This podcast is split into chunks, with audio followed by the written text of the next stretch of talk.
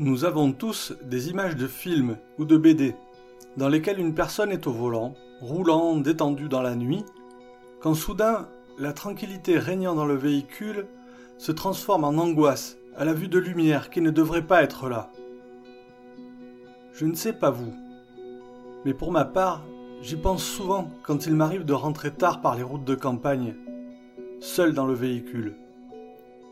À ce moment-là, j'ai l'impression que la nuit familière pourrait ne pas être aussi protectrice que ça, et qu'elle pourrait basculer au détour d'un virage dans un ailleurs possiblement effrayant.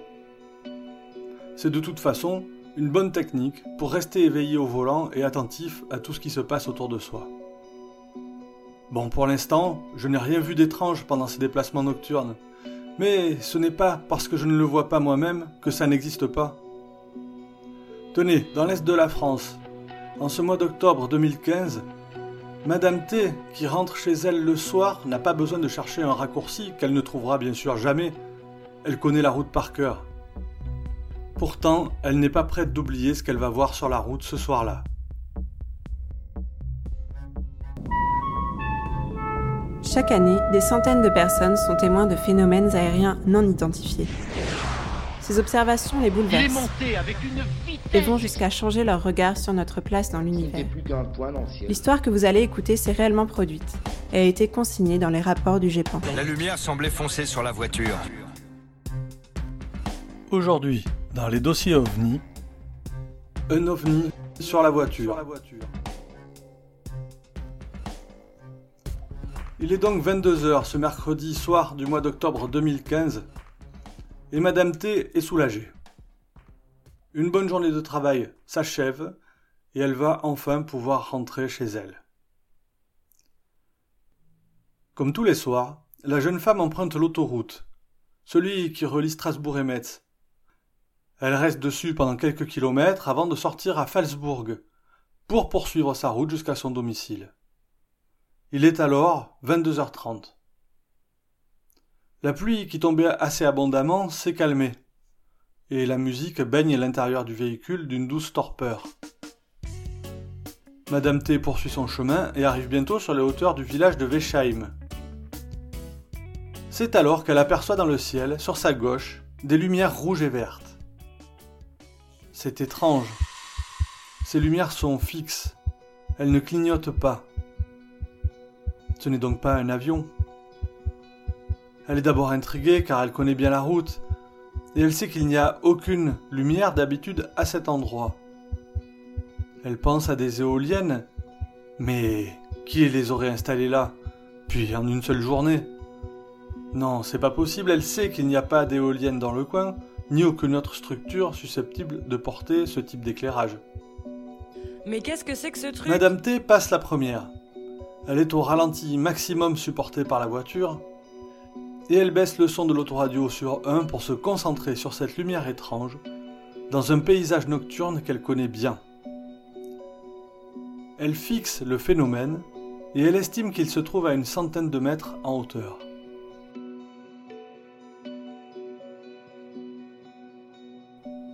D'un coup, alors que la voiture arrive toujours au pas, au bas d'une côte, les lumières se mettent en mouvement et se dirigent très rapidement vers la voiture jusqu'à se retrouver à nouveau immobile, mais cette fois au-dessus du véhicule de Madame T.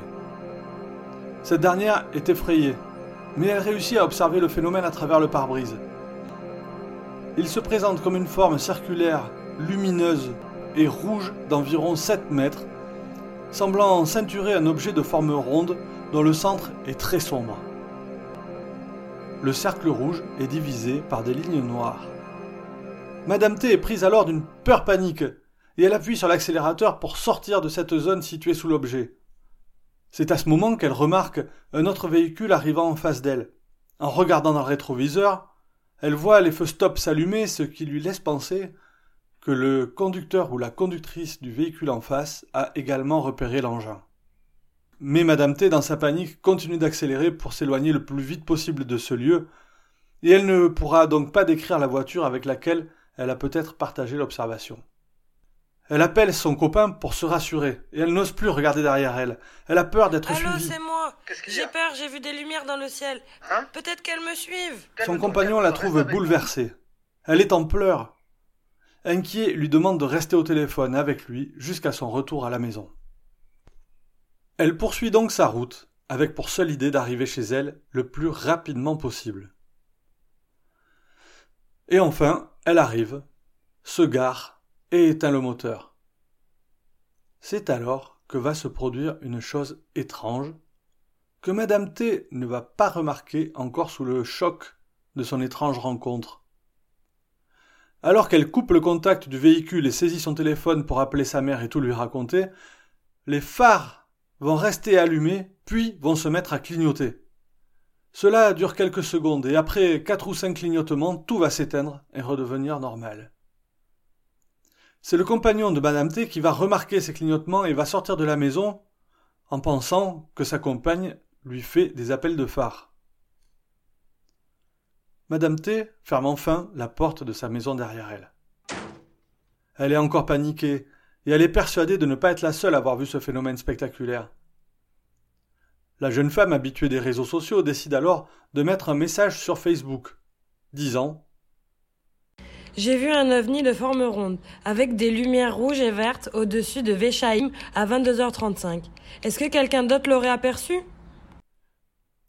Son compagnon, la voyant bouleversée, lui propose de revenir avec elle sur le lieu où se trouvait l'objet. Mais Madame T refuse catégoriquement, encore bien trop effrayée pour se confronter à nouveau à cette étrange expérience. Non, je ne veux pas y retourner, c'est bon. Il y retournera finalement seul à une heure du matin, mais il ne verra rien d'anormal. Tout laisse donc à penser que l'objet a quitté le ciel de Wesheim en même temps que la voiture de Madame T.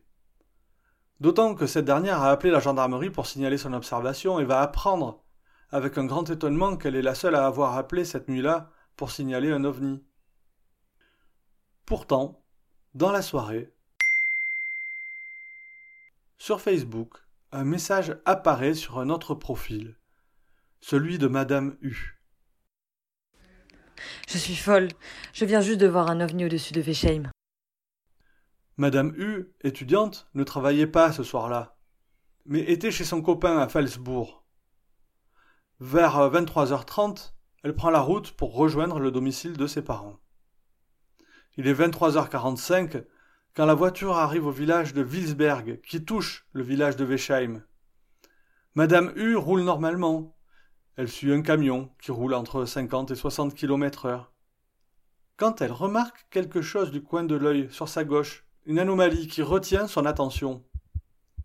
Elle se retourne donc et voit alors des lumières qu'elle qualifie de bizarres. Elle se demande alors si elle n'est pas en présence d'un ovni, puisque cet objet, ou du moins les lumières, lui font penser nettement aux soucoupes volantes des dessins animés. Il y a des lumières vertes sur le dessus de l'engin, entièrement rond, et du rouge sur les côtés. Les lumières sont fixes, ne clignotent pas.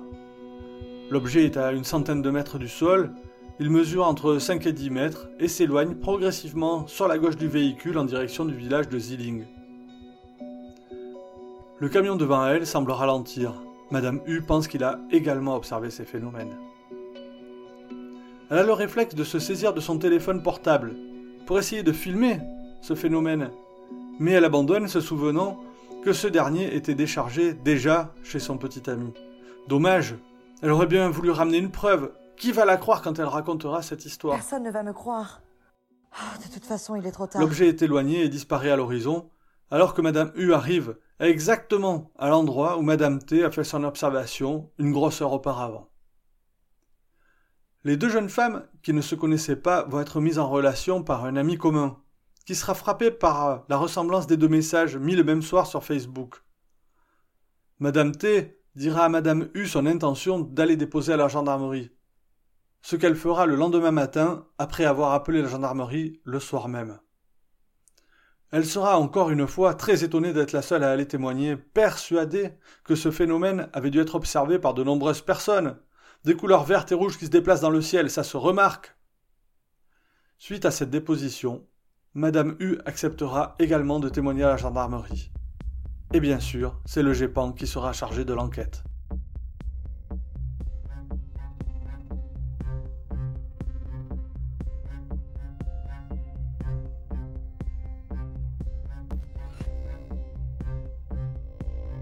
Alors, que pensez-vous de cette histoire? Simple méprise ou phénomène plus mystérieux?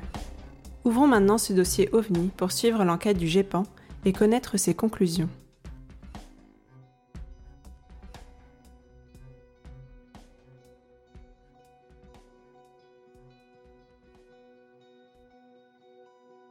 Alors, dans les cas précédents, tu as souvent déploré que le témoin était seul.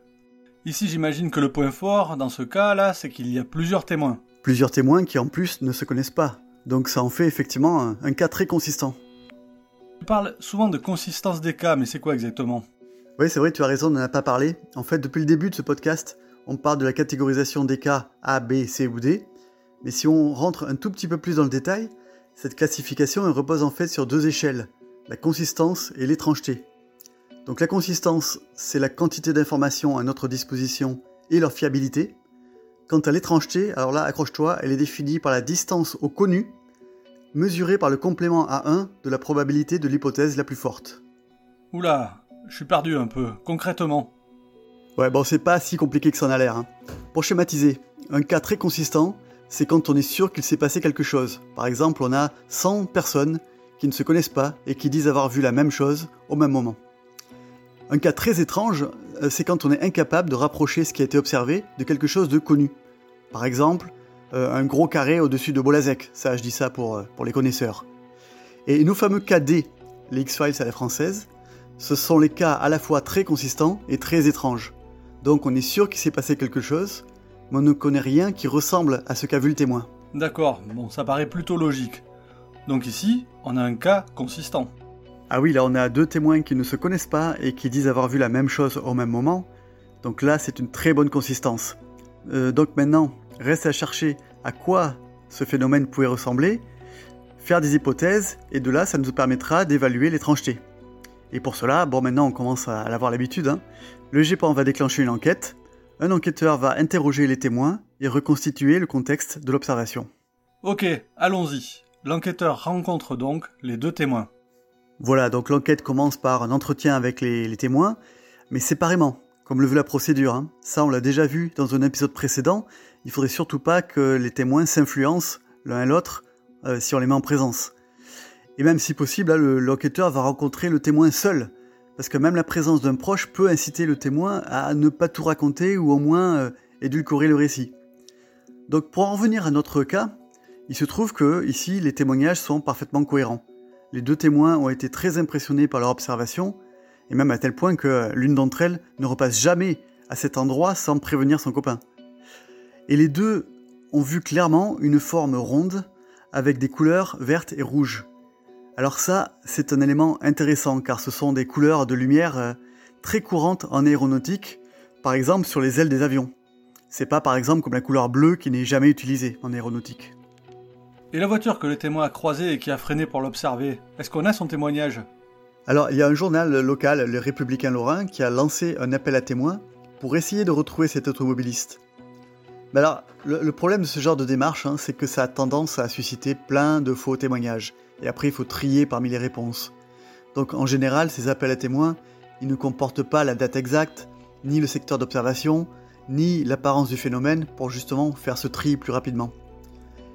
Et généralement, ils sont lancés à l'initiative euh, bah, de journalistes, comme c'est le cas ici, ou parfois des témoins eux-mêmes. Mais en tout cas, c'est pas le GEPAN qui fait ça. Alors là, si le GEPAN lançait un appel à témoins officiel, bon alors là, ça, partirait dans tous les sens, ça ferait du buzz, ça inquiéterait des gens. Bref, ils font pas ça. Toujours est-il que, ici, dans le cas de cet appel à témoins fait par le journal Le Républicain Lorrain, 15 réponses sont parvenues au journal, et parmi celles-ci, une seule pouvait éventuellement avoir un lien avec l'observation de notre cas. C'était une dame qui circulait sur la même route, la même semaine, et qui observait des disques de couleur blanche. Donc finalement, on avait pas mal de points communs. On avait la forme et la route, mais pas la couleur, par exemple. Bon, dans tous les cas, euh, ce témoin n'a pas souhaité approfondir son témoignage auprès du GEPAN, donc euh, on ne pourra pas tirer plus de conclusions que ça.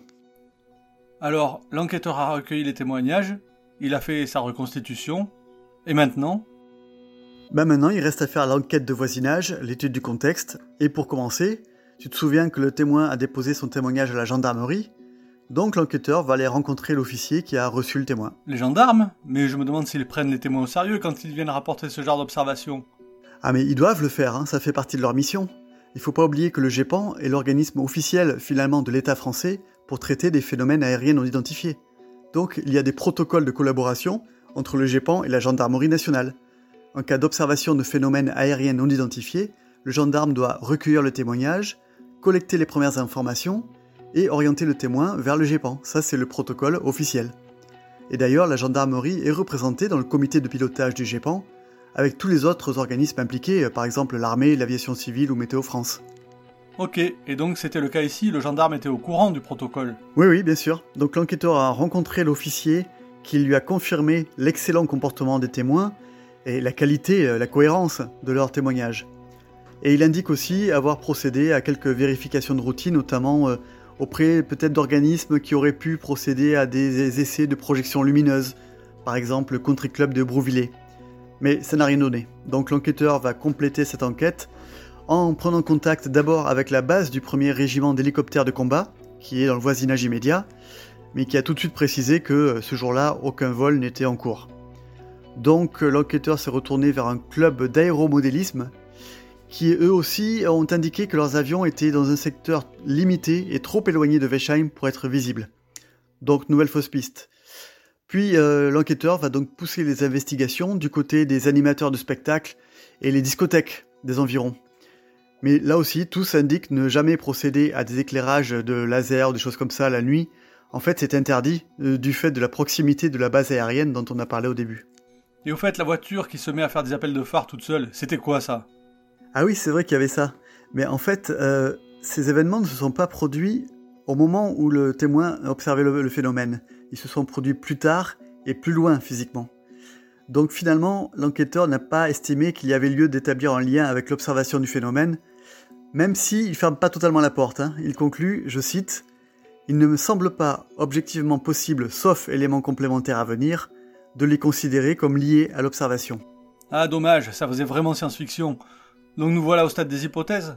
Alors parmi les hypothèses envisagées, il y en a deux qui se détachent parce qu'elles sont jugées plus crédibles que les autres.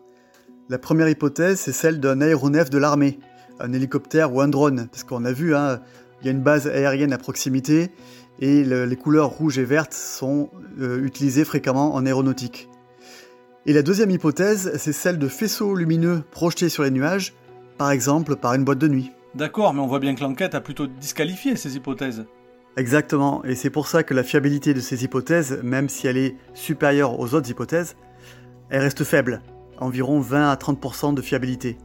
Donc si tu te souviens de ce qu'on disait au début, la conséquence d'une fiabilité faible, c'est que notre cas a une étrangeté forte. Étrangeté forte, consistance forte, donc nous voilà revenus sur un cas D. Exactement, le cas a été classé en catégorie D, cas non identifié. Alors, j'aime bien les cas non identifiés parce que ça garde une part de mystère, mais en même temps, c'est un peu frustrant. Ils deviennent quoi les KD après Ils restent dans leur coin? Bah déjà, euh, comme tous les autres cas, ils vont être anonymisés et publiés sur le site web du GEPAN avec leur rapport d'enquête. Donc n'importe qui peut aller lire ça et se faire son avis. Et en général, les gens se privent pas euh, de faire des débats sur Internet sur les KD, que ce soit dans les forums de discussion ou sur les réseaux sociaux. Ensuite, euh, ça on l'a déjà vu, ils peuvent être revus si de nouveaux éléments se manifestent, typiquement un nouveau témoin, ou alors si le comité des experts du GEPAN euh, souhaite formuler de nouvelles hypothèses à évaluer. Et enfin, ils sont transmis à la commission technique 3AF Sigma 2 pour analyse. La commission 3AF Sigma 2, c'est quoi ça C'est un robot? Ah oui, 3AF, euh, c'est AAF en fait, Association Aéronautique et Astronautique de France, qui rassemble les gens intéressés par ce secteur d'activité, donc des pilotes, des techniciens, des ingénieurs. Euh, donc c'est une association qui se définit elle-même comme une société savante et qui est organisée en commissions techniques. Et parmi ces commissions, la Sigma 2 est dédiée à l'analyse des phénomènes aériens non identifiés catégorie D du. Et c'est qui ces gens-là? C'est sérieux? Ah bah plutôt oui, tu as là euh, plusieurs généraux, des, des, ingénieurs, un ancien directeur du centre spatial, euh, le haut conseiller scientifique du président de l'ONERA et même euh, un ancien astronaute. Donc tout ça pour dire, non, les cadets ne sont pas totalement laissés à l'abandon. Au contraire, il y a même beaucoup de monde qui va mettre son nez dedans. Et donc peut-être qu'un jour, quelqu'un trouvera une explication valable pour le cas que nous avons traité aujourd'hui. Et peut-être pas.